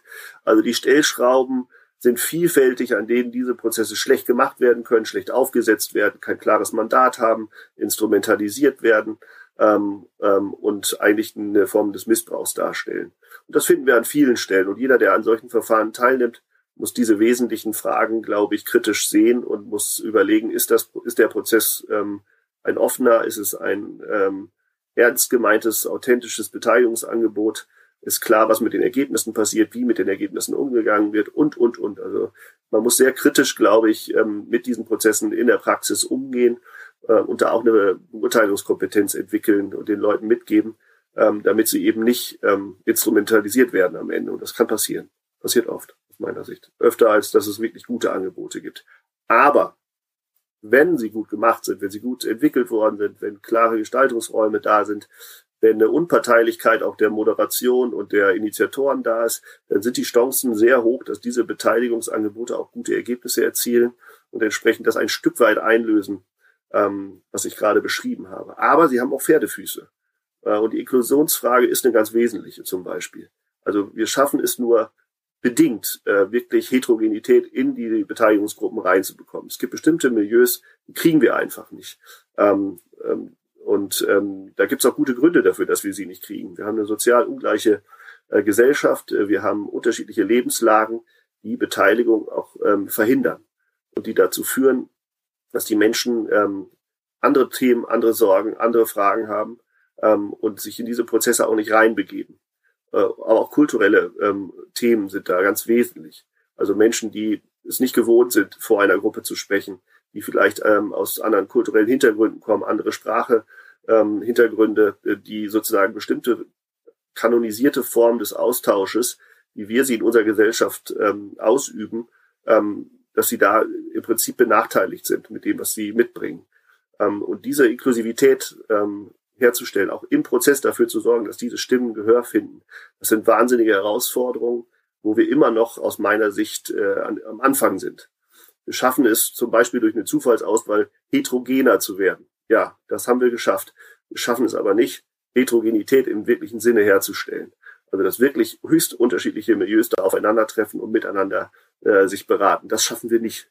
Da sind wir immer noch ähm, an den Anfängen. Wir schaffen es ähm, auch nicht, ähm, die Leute, die nicht in diesen Prozessen sind, ähm, ähm, entsprechend umfänglich zu informieren habe das ja vorhin beschrieben. Eine Zufallsauswahl wählt zufällig bestimmte Leute aus. Das heißt, alle anderen sind nicht dabei, können nicht dabei sein. Aber diese äh, Leute, die ausgewählt worden sind, haben ein bisschen ein Stück weit ein Mandat für die anderen mitzudenken. So, das heißt, wir müssen im Nachhinein oder vorhinein oder während des Prozesses schaffen, dass möglichst viele auch davon mitbekommen, dass ähm, eine öffentliche Meinungsbildung von diesen Prozessen auch stimuliert wird. All das sind enorme Herausforderungen, wo ich aus meiner Sicht, ähm, wo es noch viel zu, ähm, zu bearbeiten gilt ähm, und auch zu erproben gilt, ähm, wie wir das hinbekommen, dass diese Prozesse besser, ähm, eine bessere Rückbindung an die Öffentlichkeit erhalten. Das sind alles Herausforderungen, die es immer noch gibt und es könnte jetzt noch 20 andere nennen. Also das ist ein Feld, was sich stetig entwickelt ähm, und wo es noch viel zu tun gibt aus meiner Sicht. Also ihr hört schon, ich bin jetzt keiner, der, der das Loblied auf die Beteiligung in allen Formen äh, singt. Das würde ich nicht tun. Ich glaube, es braucht einen differenzierten Blick und eine differenzierte Beschreibung dafür, was gut ist und was nicht. Ähm, wobei das Wort gut schon problematisch ist in Bezug auf Beteiligung. Ja, ich glaube, das ist eine sehr wertvolle Perspektive, weil die uns halt eben auch davor schützt, bestimmte Formen oder Sachen als die einzige oder die eine richtige Lösung vorzuschlagen. Und wir müssen halt erkennen, dass ähm, die Welt komplex ist und dann so einen sehr ähm, ja, differenzierten Blick darauf zu bekommen, ist, ist sehr wertvoll. Und äh, also ich, ich finde das Gespräch gerade auch schon sehr äh, lehrreich für mich selbst. Ähm, ja, du hattest gerade die äh, ein Projekt in Essen ähm, noch erwähnt, wo ihr die Mobilität erprobt. Kannst du da vielleicht noch mal kurz was zu erzählen? Weil das ist ja auch so ein Ding, was ähm, wo, wir zum Beispiel im letzten Gespräch auch drüber gesprochen haben, dass äh, beziehungsweise Lebensräume und Stadtlebensräume sich auch auf jeden Fall wandeln müssen und dementsprechend auch die Mobilität, in, besonders in den Städten. Ja, ich glaube, die Herausforderung ist klar. Ne? Wir haben Städte gerade im Ruhrgebiet, äh, die von einem Leitbild der Autostadt geprägt waren ähm, in den 70ern und entsprechend äh, die Infrastrukturen ausgebaut haben, die Straßen ähm, und jetzt nachholend äh, diesen Umbau letztlich hinbekommen müssen. Äh, und das führt dazu, dass viele Menschen von ihren ähm, ähm, geliebten Praxen äh, und Verhaltensweisen irgendwann absehen müssen und dass die Infrastrukturen umgebaut werden müssen. Das führt zwangsläufig, äh, wenn man sich das, wenn man das weiterdenkt, zuerst mal zu Konflikten, weil man nimmt bestimmten Leuten äh, Möglichkeiten, sich ähm, ähm, individuell äh, motorisiert durch die Stadt zu bewegen und ähm, hier sozusagen andere Lösungswege zu suchen, den Stadtumbau voranzutreiben, führt dazu, dass Status quo-Interessen ähm, ähm, sich verändern müssen und sehen müssen, dass dieser Wandel wichtig ist. Ähm, und auch da gilt es nicht naiv zu sein. Ähm, die Leute haben gute Gründe, an ihren Praxen, an ihren Verhaltensweisen und auch an den Infrastrukturen festzuhalten. Ähm, und äh, hier wollten wir mit einem gut gemachten Beteiligungsprozess ähm, Versuch den Versuch entwickeln, einmal an der individuellen Verhaltensebene anzusetzen ähm, und dort äh, andere Möglichkeiten der Mobilität auch bereitzustellen zur Erprobung ähm, mitzugeben und auf der anderen Seite einen ähm, Beteiligungsprozess zu initialisieren, der äh, versucht, die Infrastrukturen, den äh, Lebensraum, den öffentlichen Raum umzugestalten im Sinne einer erhöhten Lebensqualität. Weil ich glaube, es wird nicht so gehen, dass man den Leuten nur etwas wegnimmt, in Anführungsstrichen, sondern man muss sagen, was das Positive an äh, diesem Wandel des äh, urbanen Raums äh, darstellt. Und das heißt ein erhöhtes Maß an Lebensqualität. Das werdet ihr, ihr bestimmt auch schon gehört haben. Ähm, und ich glaube, wenn man die Infrastrukturen anders denkt, ähm, dann entstehen Räume. Äh, wenn das Auto aus der Stadt ein Stück weit ähm, verbannt werden kann, dann entstehen neue Räume, die gemeinschaftlich genutzt werden können, ähm, wo Leute zusammenkommen äh, und auch Gefahren und äh, gesundheitliche Nachteile äh, reduziert werden können. Ähm, und das ist sozusagen der, der Grundansatz. Äh, wie haben wir das dann gemacht? Die Ursprungsidee, die wir hatten, ist durch Corona leider komplett zerschossen worden, das muss man sagen. Ähm, wir hatten die Grundidee, ähm, einen Markt der Möglichkeiten äh, in dem Quartier zu veranstalten, in der Nordstadt und entsprechend äh, die neuen, also die Mobilitätsformen, die zur Auswahl stehen, den Leuten auch näher zu bringen, ins Gespräch zu gehen, äh, Leute zu ähm, äh, Vertrauen aufzubauen und auf der Basis dann auch in gestaltende Prozesse reinzubekommen. Ja, Markt der Möglichkeiten heißt im öffentlichen Raum äh, mit verschiedensten Akteuren zusammenzukommen. Das funktionierte alles nicht. Wir mussten es dann äh, digital machen und haben es dann äh, überlegt, wie kann man das tun. Wir haben verschiedene Hackathons gemacht, wo wir äh, Bürgerinnen und Bürger eingeladen haben, Gestaltungsideen äh, zu entwickeln. Wir haben eine Online-Umfrage gemacht, wo sozusagen äh, jeder seinen Raum, äh, den er, äh, den er belebt, äh, wo er, wo er Verkehr, äh, wo er Mobilität ausübt, äh, den zu beschreiben, die Räume zu adressieren, die er, wo es gut ist, äh, wo er sich wohlfühlt und andere Räume, wo sozusagen Mobilitätsschranken ähm, bestehen, wo Infrastrukturen vielleicht ihre individuellen Mobilitätsvorstellungen behindern, um so eine Landkarte zu bekommen, äh, die uns dann ähm, zu Gestaltungsfragen gebracht hat. Und dann haben wir ähm, in diesen Hackathons diese Ideen entwickelt, die dann am Ende in einer Agora, so haben wir das genannt, mit Zufallsbürgern, Expertinnen aus der Verwaltung, wo wir dann Exper äh, wo wir dann Ideen entwickelt haben und die Verwaltung vorher gesagt hat, ähm, wir prüfen diese Ideen, die am Ende dabei rauskommen, genau und versuchen ähm, vor dem Hintergrund dann Umgestaltung äh, des städtischen Raums zu bewerkstelligen. Also ihr merkt, es geht immer sozusagen verschiedene Formate werden integriert zur Anwendung gebracht. ähm, und die adressieren unterschiedliche Gruppen und versuchen dann am Ende wirklich Lösungsbeiträge zu liefern in Form von konkreten Empfehlungen, äh, Gestaltungs, äh, ähm, Gestaltungsentscheidungen, die vorbereitet werden und, und, und. Und möglichst immer auch gleich die Verwaltung mitzudenken und auch die Politik, äh, um dann nicht am Ende sozusagen äh, Ergebnisse zu erzeugen, die von diesen Akteuren nicht wieder aufgenommen werden. Also man muss immer diese Schnittstellen, ähm, die werden mitgedacht und werden auch gleich beschrieben und die Akteure werden mit einbezogen in dem Verfahren. Das war der Versuch. Wie gesagt, durch Corona ist das Ganze nicht ganz so doll geworden, wie ich mir das vorgestellt hätte und mir gewünscht hätte. Aber wir haben trotz dieser ähm, Herausforderung, wie ich finde, einen guten Prozess gemacht. Der aber leider eben nicht das sich begegnen, das äh, sich kennenlernen ähm, im öffentlichen Raum ähm, zum, ins Zentrum gerückt hätte, weil das wäre eigentlich ähm, der Ansatz gewesen. Ja, auf jeden Fall schade, dass es dann äh, durch Corona diese dieses Begegnen, was ich denke, was bei Bürgerinnenbeteiligung auf jeden Fall sehr wichtig ist, besonders wenn man dann irgendwie mit den Akteuren dann spricht, dann kommt immer noch eine ganz andere Ebene irgendwie mit, wenn man sich persönlich trifft. Das ist natürlich ähm, schade.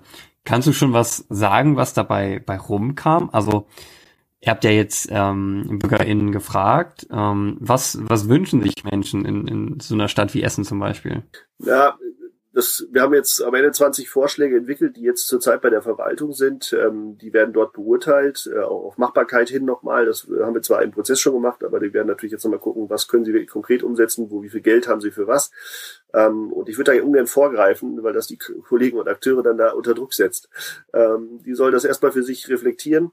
Äh, die unter, das sind höchst unterschiedliche Vorschläge, die da entstanden sind. Ähm, tatsächlich von Veränderungen der, der Mobilitätsinfrastrukturen, also Radwege bis hin zu ähm, ähm, ja, ästhetischen Fragen, auch Fragen, wie man Wasser im öffentlichen Raum wahrnehmen kann, weil der Sommer da ist. Also das sind höchst unterschiedliche ähm, Entwickler, Vorschläge, die da entstanden sind, die wir auch priorisiert haben mit den Bürgerinnen am Ende.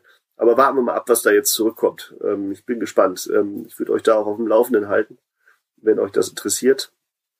Ähm, aus meiner Sicht kann man aus dem Prozess doch einiges lernen. Ich finde diesen Aspekt, den du gerade nochmal beschrieben hast, Janik, ähm, dass es hier um Menschen geht, die sich begegnen und die unter guten Bedingungen sich begegnen, das ist ein zentrales Moment für alle Beteiligungsprozesse. Ähm, und ähm, das ist etwas, was wir auch im Zentrum unserer ähm, äh, Gestaltungsbemühungen haben, ne? dass wir Prozesse, wo wirklich dieses Face-to-Face, -face, ähm, wo diese Begegnung möglich ist und wo wir es schaffen, dass das unter einer würdigenden, ähm, gut strukturierten Atmosphäre entsteht und am Ende auch Ergebnisse auskommen, auf die alle wirklich ein Stück weit mit Stolz auch zurückgucken können, was sie in so kurzer Zeit dann ähm, teilweise entwickelt haben. Und ähm, das finde ich sind die Momente von Beteiligung, die glaube ich ähm, für die Initiatoren, also für uns, für mich, ganz von zentraler Bedeutung sind, wenn Menschen unterschiedlichster Herkunft ähm, zusammenkommen und wirklich über teilweise echt schwierige Themen beraten und äh, da auch erstaunliches Wissen äh, dann in der Gruppe immer gedacht ähm, zusammenbringen und am Ende dann auch in Empfehlungen überführen. Ähm, diese Momente kann man äh, sprachlich oder durch äh, durch Beiträge in äh, Zeitschriften äh, oder auch in wissenschaftlichen Organen, das kann man nicht vermitteln. Es ist leider problematisch. Es ist, es ist ein Zauber, der diesen Prozessen innewohnt, wenn sie gut gemacht sind. Äh, der lässt sich nicht äh, schwer beschreiben und der lässt sich auch schwer vermitteln. Ähm, deswegen ist es von zentraler Bedeutung, dass möglichst viele Menschen gute Beteiligungsprozesse erleben. Und diese Grunderfahrung des, äh, ähm, des Zusammenkommens unterschiedlichster Menschen, unterschiedlichsten Hintergründen, wo das funktioniert und wo sie auch das Gefühl haben, ich als kleines Rad im Betriebe, so könnte man sich ja wahrnehmen, ähm, kann mit dem äh, in einer Gruppe zusammen mit anderen äh, wirklich äh, substanziell spannende äh, Empfehlungen und wichtige Empfehlungen auch entwickeln diese Grunderfahrungen sind, glaube ich, ähm, von zentraler Bedeutung, wenn wir langfristig über eine Veränderung von Demokratie nachdenken. Also sprich die Kulturen der Beteiligung. Weg von einem apathischen, ähm, ich habe damit nichts zu tun und finde das alles blöd, was da auf der politischen Ebene passiert, hin zu einem, ich bin selbst dabei und habe äh, Möglichkeiten, mich einzubringen und das macht auch noch Spaß und ich lerne dabei interessante Menschen kennen und die Ergebnisse, das verwundert mich ja selber, wie toll das ist. Ähm, das ist jetzt natürlich sehr holzschnittartig gerade beschrieben, aber ich kann sagen, in guten Prozessen finden diese Erfahrungen von Empowerment ähm, und äh, Selbstwirksamkeit statt. Ähm, und die schaffen es, dass Leute auch eine Form von Begeisterung für Demokratie ähm, ähm, erhalten oder beziehungsweise ähm, durch diese Prozesse so inspiriert sind, dass ihre Sicht sich auf Demokratie verändert. Dieser Raum der Begegnung und von Empowerment, wie schafft man das denn, dass der wirklich für alle Menschen geöffnet wird? Das Thema kam ja zwischendurch auch schon mal kurz auf. Also gibt es vielleicht Best Practice, Best Practice dazu, wie man zum Beispiel Übersetzungen machen kann oder Menschen einbinden kann, die nicht viel Zeit haben, Menschen einbinden kann, die zum Beispiel eine Form von Behinderung haben und deswegen ähm, auf besondere Unterstützung in einem gewissen Weise angewiesen ist. Ähm, genau, wie gibt es Konzepte dazu, wie man diese Inklusion auch schaffen kann? Oder ähm, gab es an diesem Projekt im Essen extra Strukturen für? Ich kann mal sagen, dass die Inklusionsthematik, äh, habe ich ja vorhin, glaube ich, auch versucht zu beschreiben, immer noch ein extrem offenes Feld ist und äh, sehr viel mit Gestaltungskompetenz, äh, mit Aufwand, äh, aber auch mit Geld zu tun hat. Ähm, also äh, das äh, am Beispiel zum Beispiel, welchen Ort wähle ich aus? Ähm, wie sorge ich dafür, dass äh, Menschen äh, in bestimmten äh, Lebenslagen, die wenig Zeit haben, teilhaben können. Ähm, also wann, an welchem Tag, äh, zu welcher Uhrzeit äh, mache ich das. Man muss sich aber immer im Klaren sein, es gibt, die Welt ist komplex und die Lebenslagen sind genauso komplex und wenn ich den einen inkludiere, schließe ich damit im Zweifelsfall den anderen aus. und das macht sozusagen auch die Verfahrensgestaltung so äh, schwierig. Und für all die Fragen, die du beschrieben hast, gibt es gute Einzelverfahrenslösungen. Aber ähm, sozusagen in der Summe, die zusammenzubringen in guten Prozessen, ähm, da sind wir noch nicht. Ähm, wir sind da auf dem Weg, ähm, aber wir sind da noch nicht. Und ähm, es gibt zum Beispiel jetzt, ähm, wir habt ja vorhin über sozusagen äh, die Frage von Kulturen des Austausches gesprochen ähm, und auch davon, dass äh, Menschen da höchst unterschiedlich ausgestattet sind bezogen auf die Möglichkeiten, an solchen Prozessen äh, teilzunehmen und sich diskursiv mit anderen auseinanderzusetzen. Allein durch diese Setzung, dass wir sozusagen Sprache zentrieren, haben wir bestimmt schon einen Exklusionsmechanismus, der da ganz, der dann tätig wird ähm, und der dafür sorgt, selbst wenn die Leute in den Prozessen drin sind, dass sie dann äh, sich nicht trauen, sich zu äußern, andere dominant sind und und und. So, darauf kann man kann man sensibel reagieren, man kann versuchen, dass die Moderation darauf einwirkt. Man äh, versucht sozusagen Stimmen, die nicht oft zu Wort kommen, äh, aktiv ähm, anzusprechen, die ähm, in den Prozess einzubeziehen, stärker in Kleingruppen zu arbeiten, Vertrauensbildung ähm, äh, noch stärker zu machen, damit, wenn die Leute sich vertrauen, dann wird diese Unterschiedlichkeit äh, von allen gesehen und dann beziehen die starken, in Anführungsstrichen, oder die dominanteren Akteure ähm, die äh, Schwächeren in Anführungsstrichen äh, dann auch stärker mit ein und dass sozusagen eine eine Wahrnehmung für die Thematik auch innerhalb der Gruppe entsteht. Ähm, die Moderation spielt eine Rolle und und und. Also ich könnte dir jetzt tausend Beispiele nennen, wie man versuchen könnte oder versucht äh, darauf aufmerksam zu machen. Ich habe das Gefühl, das Grundproblem ist, dass wir noch bei den Verfahrensgestaltern keine Sensibilität oder genügende Sensibilität genau für diese Thematiken haben oder eben auch bei den Auftraggebenden, bei den Initiatoren, die nicht genug Geld bereitstellen für bestimmte Lösungen. Beispiel Inklusion jetzt als Zugang zum Prozess verstanden. Ähm, man kann jetzt einmal die Zufallsauswahl machen, das ist auch ein relativ teures und umfängliches Verfahren. Man kann eine geschichtete Zufallsauswahl machen, dann definiert man vorher bestimmte Kriterien, Lebenslagen, die unbedingt drin sein sollen. Man kann aber auch äh, Leute zufällig auch, also aufsuchen, aufsuchende Verfahren benutzen, aber alles sehr aufwendig. So, die wenigsten Verfahren, äh, wenn ihr euch mal umschaut, arbeiten mit diesen Zugängen. Die meisten arbeiten stärker mit der offenen Tür. Und das ist aus meiner Sicht äh, ein Frevel, ehrlich gesagt, äh, bezogen auf die meisten Anlässe.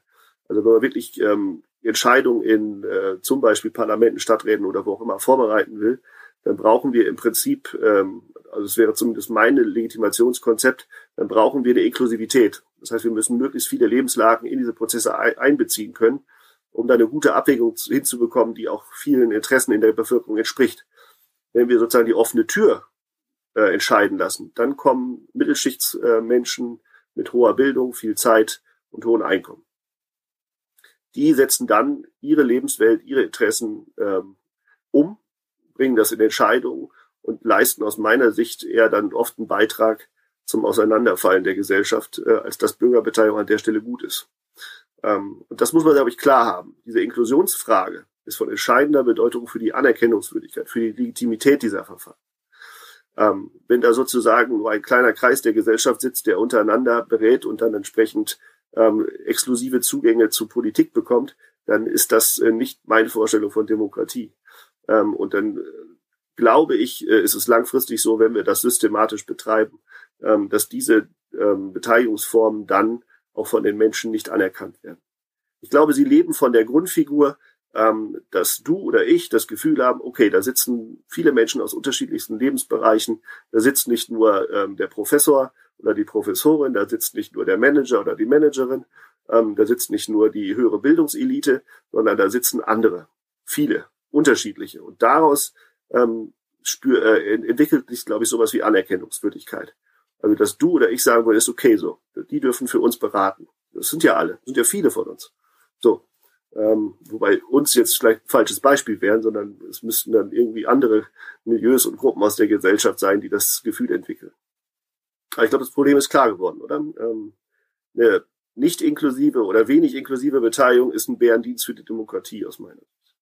Ja, das sehe ich auch auf jeden Fall das Problem, dass es halt diese Exklusivität dann gibt und dann das sogar noch kontraproduktiv ist von dem, wo du gerade von gesprochen hast, auf jeden Fall. Du hast ja auch, was Lotte gerade erwähnt hat, dieser Raum von Empowerment, Demokratie erfahren, das sind Sachen, die du gesagt hast. Was ich mich da gefragt habe, wieso geht man dann, wieso schafft es das Parteienwesen nicht, was wir ja gerade im Moment schon sehr stark in der Demokratie haben, nicht diese Herausforderung zu erfüllen? Weil eine Partei ist ja auch in einer gewisser Art eine, von Demokratie erfahren und politisch aktiv werden glaube, der normative Anspruch ist äh, auch da, das zu leisten. Ne? Also im hohen Maße das Gemeinwohl wieder zu spiegeln. Aber die Prozesse innerhalb der äh, parlamentarischen Demokratie sind eben auch auf Wettbewerb angelegt. Und Wettbewerb führt dazu, dass erstmal die Abgrenzung im Mittelpunkt steht. Also nicht das Miteinander, die Einstimmigkeit, sondern die Differenz wird stark gemacht.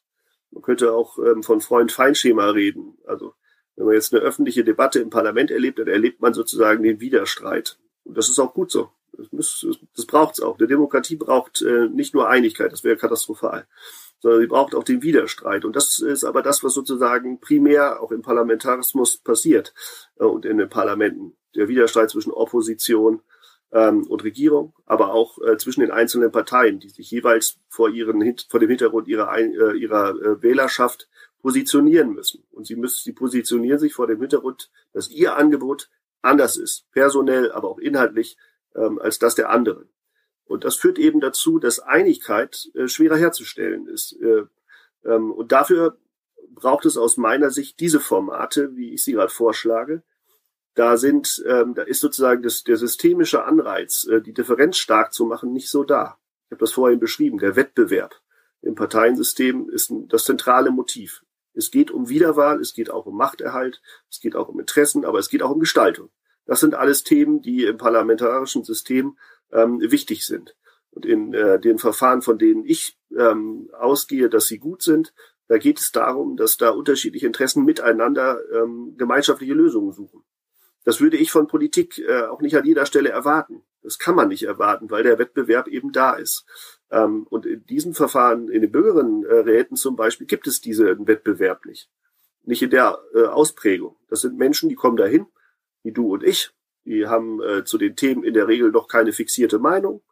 Ähm, die legen sich auch nicht vorher fest äh, und wollen ihre Interessen durchsetzen, sondern die gucken erstmal, was hören sich was an, bilden sich eine Meinung. Die ändert sich dann auch im Laufe des Prozesses. Man redet mit anderen und äh, hat auch eigentlich keine Interessen äh, selbst an der Entscheidung, die da gefällt wird. Also sprich, ähm, dass am Ende, was weiß ich, wenn jetzt ähm, der Bürgerinnenrat in ähm, in, im Rheinischen Revier über die Frage der Gestaltung der Region nachdenkt, dann betrifft das die zwar alle irgendwie abstrakt, aber nicht konkret.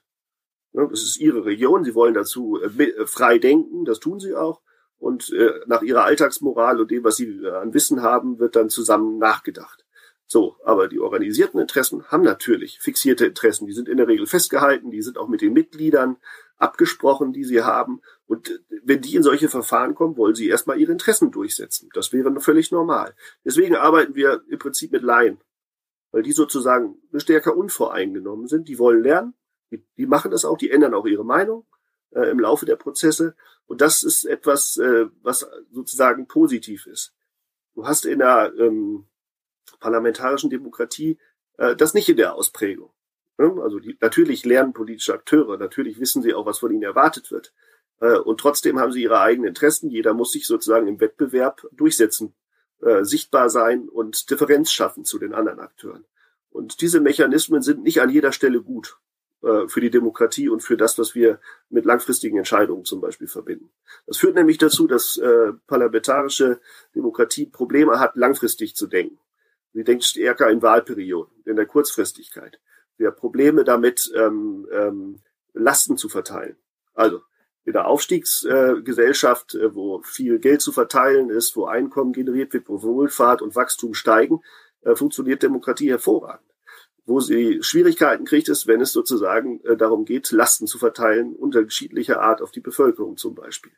Wenn es sozusagen darum geht, ähm, den Wohlfahrtsstaat zu kürzen, ähm, wenn es darum geht, Menschen was wegzunehmen, äh, den Status quo zu verändern. Und dann entsteht Reibung. So, ähm, und ich glaube, dass wir da ähm, eine gute Bereicherung haben, wenn wir diese Formate haben, die vielleicht auch das parlamentarische System und die Parteien ein bisschen davon entlastet, diese Entscheidungen selbst zu entwickeln. Das ist so ein bisschen der Bogen zum am Anfang. Wenn jetzt das ähm, Parteiensystem durch den Wettbewerb und diese vorab definierten Positionen ähm, es auch so stark erschwert, irgendwie Konsens zu schaffen und gemeinschaftliche Lösungen zu finden, ähm, sollte das dann irgendwie grundsätzlich aktualisiert oder verändert werden? Oder ähm, sind so diese partizipativeren Formen von Bürgerbeteiligung eher eine Ergänzung für das Parteiensystem, so wie das im Moment auch besteht? Letzteres. Ähm, es gibt eben auch Nachteile von äh, den Demokratieformen, wie ich sie jetzt beschrieben habe, also von den Bürgerinnenräten. Das sind ja Menschen, die entwickeln gute Ideen, ähm, aber sie sind auch ähm, sind auch nur zeitlich begrenzt dafür zuständig. So, wir brauchen aber auch eine langfristige Orientierung. Wir brauchen Fachexpertise. Ähm, wir brauchen ähm, Menschen, die auch verantwortlich zeichnen. So, und die Bürgerinnenräte, das sind ein, die kommen zusammen, die entwickeln Empfehlungen und dann war's das. Die können dafür nicht verantwortlich ge gemacht werden, über Wahlen zum Beispiel. Die können nicht abgewählt werden. Sie sind aber auch juristisch nicht dafür verantwortlich, was da entwickelt wird. Das ist auch gut so. Von, mit, von diesem Ballast sollte man sie auch äh, befreien, beziehungsweise sollte sie auch gar nicht in diese Rolle bringen. Ähm, sondern sie entwickeln frei von ähm, erstmal großen Machtinteressen und von Medien äh, Ideen und im Parlament sollen die dann aber auch äh, entschieden werden. Dort soll das abgewogen werden, weil die Menschen sind dafür gewählt und sind dafür verantwortlich und können auch dafür von uns verantwortlich gemacht werden. Juristisch, aber auch durch Abwahl. So, und das finde ich ist eigentlich eine ganz gute Arbeitsteilung. Ähm, ob jetzt die, ähm, ob der Parlamentarismus verändert werden soll, ich glaube, er ist immer auch ein Spiegel unserer Gesellschaft. Ja, man hat jetzt sozusagen diese Polarisierung in Amerika erlebt. Das ist nicht, ähm, dass die Akteure das von sich aus betreiben, sondern sie sind Teil eines komplexen Spieles. Eines komplexen äh, Spieles, wo Medien, Medien, Öffentlichkeit, eine veränderte Gesellschaft, ähm, eine polarisierte Gesellschaft ähm, interagiert mit politischen Akteuren. Ähm, und sozusagen der Wettbewerb ähm, um die Zustimmung ein ganz wesentlicher Faktor dabei ist. Das, anders gesagt, ein Stück weit würde ich auch behaupten, dass äh, Politik äh, ja nicht im luftleeren Raum stattfindet und es geht um egoistische Akteure, die sozusagen im Wettbewerb stehen. Nein, das wäre viel zu einfach. Sondern sie sind immer im, im Resonanzraum Öffentlichkeit ähm, und Bürgerschaft unterwegs äh, und bekommen von dort auch Impulse ähm, und werden auch bestraft, hart bestraft, äh, wenn Dinge ähm, aus Sicht verschiedener Bevölkerungsgruppen nicht so laufen, wie sie sich das vorstellen. Also Shitstorm, die Bedrohung von Politikern, äh, das, die Bedingungen, unter denen Politik heute stattfindet, sind, äh, haben sich dramatisch verschlechtert aus meiner Sicht. Ähm, und das, was wir als öffentlichen Vernunftgebrauch vielleicht vor Augen hätten, äh, davon sind wir weit entfernt. Ähm, und das hat was mit verschiedenen Veränderungen zu tun, die ich jetzt nur anreißen konnte. Ne? Also ich habe von polarisierten Gesellschaften gesprochen, ich habe von der Medienöffentlichkeit gesprochen, äh, ich habe von digitalen Öffentlichkeiten gesprochen, ähm, wo sozusagen das Gemeinschaftliche nicht mehr gesucht wird, die Differenz stark gemacht wird und auch Kommunikationsformen sich äh, durchsetzen, umsetzen, die schädlich sind für eine Demokratie aus meiner Sicht komplett. Und das amerikanische Beispiel hat es wunderbar ähm, was mit einer Gesellschaft passiert, die auseinanderfällt.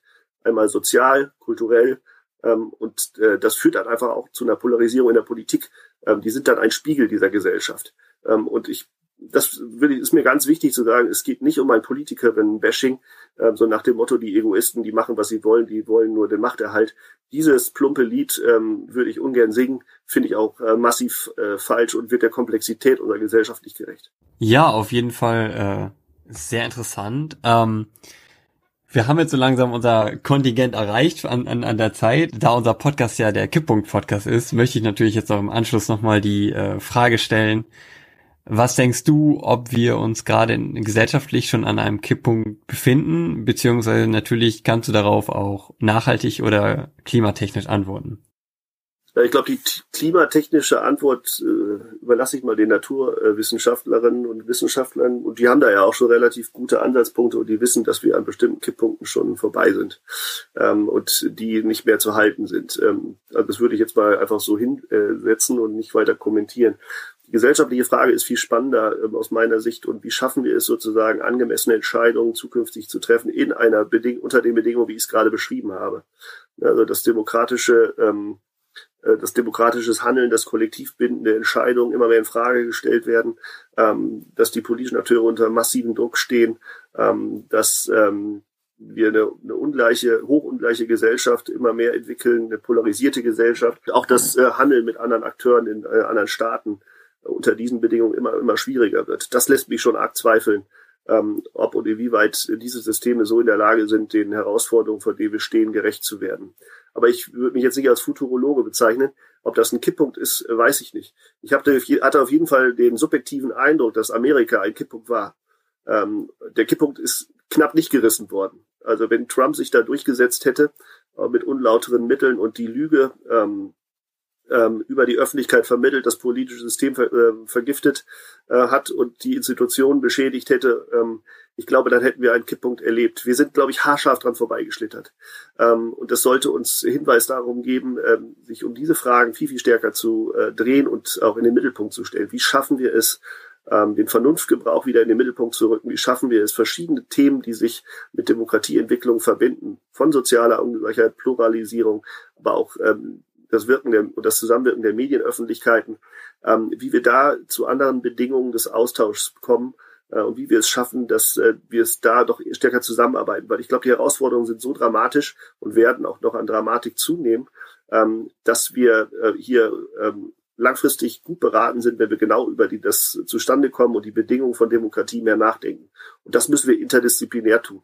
Es reicht nicht, wenn äh, ähm, die Politikwissenschaften für sich oder die Soziologen für sich ähm, oder auch die Naturwissenschaftler für sich denken, sondern wir brauchen hier neue Formen, neue Formate der Erkenntnisgenerierung, die Komplexität, die systemische Zusammenhänge verstehen, das Zusammenwirken dieser einzelnen ähm, ähm, Entwicklungen, die ich gerade auch nur ansatzweise beschreiben konnte, die das in den Blick nehmen und dann vor dem Hintergrund einer empirischen ähm, ähm, Komplexität äh, versuchen, auch Lösungen zu entwickeln. Ich glaube, wir brauchen da ein Programm, und zwar ganz schnell. Ähm, ich habe das Gefühl, wir stolpern da äh, gerade in eine Situation, die wir irgendwann nicht mehr kontrollieren können. Und das Beispiel Amerika ist aus meiner Sicht ein ganz gutes dafür, dass wir da nochmal Schwein gehabt haben. Aber das, ähm, auf dieses Glück würde ich mich ungern länger verlassen. Das hört sich jetzt wiederum dramatisch an, ich weiß. das hast du gemeint. Tut mir leid. Nee, vielen Dank für diese Einschätzung und, und ja auch irgendwie den, den Appell dahinter, ähm, die demokratischen Partizipationsformen und das Gespräch und so nicht versickern zu lassen. Naja, Leute, es, es geht jetzt nicht mehr um die einzelnen demokratischen Formen. Ne? Es geht um das Zusammenspiel und das Zusammendenken mit Gesellschaftsentwicklung und den Herausforderungen von äh, Klimawandel, äh, Biodiversität und diverse andere Themen, die Herausforderungen bedeuten, die wir uns noch nicht vorstellen können. Das muss man äh, integriert denken. Es, äh, Beteiligung ist davon nur ein kleiner Baustein und äh, wirklich nicht mehr. Ähm, es ist nicht der Lösungsweg. Das würde ich ähm, für solche komplexen Themen niemals äh, behaupten wollen. Da ist, ist man gut beraten mit, mit Demut und Zurückhaltung. Ähm, Im Kleinen, ähm, in kleinen Kontexten äh, kann das äh, einen guten Beitrag liefern, aber es ist eben nur ein Beitrag von vielen Fragen, die wir, glaube ich, da bewegen müssen, von denen ich, die ich noch nicht mal kenne, ich kann noch nicht mal die Probleme so benennen, dass ich sagen würde, okay, in die Richtung sollten wir denken. Dafür ist die Sache zu kompliziert und zu komplex, zu interdependent, wie, der, ähm, wie wir sagen würden. Ähm, und das müssen wir systemisch betrachten. Und dafür brauchen wir ein neues Instrumentarium, neue Formen der Wissenschaft, die dieses äh, Wissen zusammenträgt. Ähm, das, äh, da wäre ich weit davon entfernt, jetzt schon mit Lösungen zu kommen, sondern wir brauchen erstmal eine gemeinsame Problembeschreibung und müssen dann von, äh, davon ausgehen, wie diese unterschiedlichen Phänomene aufeinander einwirken auf den verschiedenen Ebenen, um dann einzeln nach Lösungen zu gucken. Ähm, das wäre auf jeden Fall ein anderes Programm als das, was wir leisten können mit unseren kleinen äh, Forschungsbeiträgen diesbezüglich. Ja, selbstverständlich. Ja, ich hoffe auf jeden Fall, dass du mit deiner Forschung da noch ein bisschen was zu beitragen kannst. Um, ich hoffe das auch. um ja, den ganzen Transformationsprozess, ja, zu erforschen und gucken, in welche Richtung man da gehen kann. Beziehungsweise sollte. Genau. Ähm, ja, euch. Wir uns auch. Sehr hat, war ein sehr, sehr spannendes Gespräch, sehr lehrreich. Muss es erstmal alles verarbeiten und nochmal persönlich drüber nachdenken, aber war viele Infos, aber ich fand es sehr, sehr gut. Hat mir sehr viel Spaß gemacht. War sehr dicht, ne? Habe ich auch gedacht. Ähm, ich hoffe, dass man damit nicht den einen oder anderen abschreckt, aber vielleicht auch zu Kann sehr langsam machen. ja, ich werde es meinen Kindern mal vorspielen, mal gucken, Papa, was willst du denn noch schon wieder? Das weiß ich jetzt schon, was da rauskommt. Also, ihr Lieben. Ja, sehr schön. Ich wünsche euch was. Ja, beziehungsweise wenn die Folge hier rauskommt, dann war auch schon die äh, Vorlesung von Jan Henrik, ähm, die Ringvorlesung, die natürlich auch sehr zu empfehlen ist, sehr wahrscheinlich wo wir morgen auch dabei sein werden. Ja, dann wünsche ich noch einen schönen Tag. War sehr schön. Ich euch auch. Also vielen, ja, vielen, vielen Dank. Dank, dass du Alles da Gute. warst. Tschüss. Tschüss. Ja, Lotte, das war ja auf jeden Fall ein sehr spannendes Gespräch und ähm, musste da auch erstmal drüber nachdenken, was so alles passiert ist. Wie fandst du es denn? Was hast du mitgenommen? Ja, also ich fand es total spannend. Also Bürgerinnenbeteiligung ist so ein Themenfeld, das hatte ich irgendwie immer so in meinem Hinterkopf. Also ja, das ist wichtig und ja, es ist, ist ich glaube auch, dass es viel bringen kann, wirklich mit Leuten zu reden und irgendwie zu zeigen, okay, es, es gibt Sachen, die sind auch einfach wichtig, so zum Beispiel, also die Klimakrise und darum müssen wir uns irgendwie kümmern und wenn wir vielleicht tief in uns reinhören, dann, dann möchten wir das auch und finden das vielleicht auch gar nicht so cool, was im Moment so mit unserer Welt passiert und irgendwie in die Richtung, in die sich unser Wirtschaftssystem entwickelt und so. Und in der Hinsicht hatte ich immer so Dialog auch als ein ganz gutes Mittel zum Kopf, aber ich habe mir da nie so ja, das dann nie so formalisiert und mir so ganz konkret irgendwie mich da reingelesen oder so. Deswegen fand ich das jetzt einen super tollen Input, gerade weil es so differenziert war und irgendwie wir über die Vor- und Nachteile von verschiedenen Formaten geredet haben, eben nicht nur über Bürgerinnenräte, sondern auch über diese Citizen Assemblies zum Beispiel, ähm, das irgendwie auch an konkreten Beispielen gemacht haben. Und ich finde das auch super spannend, dass da so viele Forschung gibt und so Modellprojekte. Das wusste ich zum Beispiel auch noch überhaupt nicht. Also in der Hinsicht fand ich das jetzt ja total spannend und er hat auch ein paar Sachen ge ähm, genannt, die man sich quasi nochmal angucken kann oder so. Ich glaube, das werde ich auch auf jeden Fall nochmal irgendwo reingucken. Ja, ja, auf jeden Fall. Das war ja irgendwie Partipedia, genau, das war das, was genau. er genannt hat. Da werde ich auch auf jeden Fall mal reingucken. Ja, das, was du erwähnt hast, dass dieses ganze Thema Bürgerbeteiligung doch schon irgendwie ein Schritt ist, um unsere Demokratie ein bisschen zu, sagen wir, vorsichtig gesagt, zu modernisieren. zu transformieren, wie er es wahrscheinlich äh, sagen würde. Ähm, aber was ich auch sehr interessant fand, er hat ja das sehr differenziert gesagt und hat auch direkt gesagt, ja, das kann man nicht immer anwenden. Man muss da aufpassen, dass da, dass da die Inklusion auf jeden Fall ist ein wichtiger Punkt. Das ist wohl sehr schwierig, dass man halt nicht einfach dieses offene Türding macht. Ja, also dieser Punkt mit inklusiv sein und wirklich divers sein, das ist auch was, was ich mega wichtig fand und fand es auch gut, dass wir da noch mehr explizit drüber gesprochen haben. Ähm, aber es ist natürlich so ein bisschen, ja, ich weiß nicht, nüchtern ist vielleicht ein bisschen betrieben, aber ein bisschen schade ist, dass es da irgendwie noch nicht so ein ganz ausgereiftes Konzept äh, gibt. Aber ich sehe auch halt auch, dass das total, total schwierig ist, irgendwie allen Leuten gerecht zu werden. Aber auf jeden Fall ist es ja irgendwie me mega wichtig, das auch zu einer Priorität zu machen, ähm, dass halt irgendwie so Lösungen tatsächlich von, von möglichst vielen verschiedenen Leuten entwickelt werden ähm, und, und nicht nur irgendwie von den gleichen privilegierten Menschen, weil wir sonst uns sonst einfach ja diese ganzen Privilegienstrukturen und so einfach nur wieder reproduzieren würden. Ja, genau, glaube ich nämlich auch. Und ich glaube nämlich auch besonders auf so lokaler Ebene ist es, denke ich, wie er das als Beispiel dieses im Rheinland hier genannt hat, die Gelderverteilung. Also ich finde, also ich denke, dass es auf jeden Fall eine effektive Lösung ist, damit ja eine ähm, ausgeglichene und eine Lösung ist, mit der sich jeder irgendwie anfreunden kann, weil das halt auch aus einem aus einer Bürgerbeteiligung irgendwie kommt und nicht so aus einer Politik, die Parteien geprägt ist. Obwohl das natürlich dann, was er auch, was er auch als Kritikpunkt meinte, dann auch irgendwie eine, Ab eine Auslagerung von Parla Parlamentarismus ist. Ja, ich glaube, man muss sich halt wirklich irgendwie auch ins Gedächtnis rufen, wo sind irgendwie Vorteile von demokratischer, also von parlamentarischer Repräsentation und wo kommt es eben auch an Grenzen. Darüber haben wir auch ganz viel gesprochen, was auch mhm, irgendwie genau. Probleme sind in dem Parteiensystem, die wir haben. Und irgendwie dieser, dieses große Argument dafür, irgendwie die Sachen immer im Kontext zu sehen und sehr genau immer abzuwägen, was wo sinnvoll ist und auch, dass dann irgendwie, wie viel es bringt, auch super stark an der Umsetzung und so abhängt. Ähm, ja, das, das finde ich super wichtig und fand das sehr, sehr spannend, dass das auch so rausgekommen ist in dem Gespräch. Ja, genau, das war ja auch so die Essenz, die da rauskam von ihm auch. Also das hat, fand ich auch sehr gut, dass er so differenziert über alles gesprochen hat und direkt immer auch alles hinterfragt hat oder sich selber auch dann in dementsprechend hinterfragt hat und er versucht auch seine Forschung zu hinterfragen, was ja Wissenschaft auch sein soll. er ist ja. ja auch Wissenschaftler. Deswegen kann man das ja auch in einer gewisser Weise von ihm erwarten.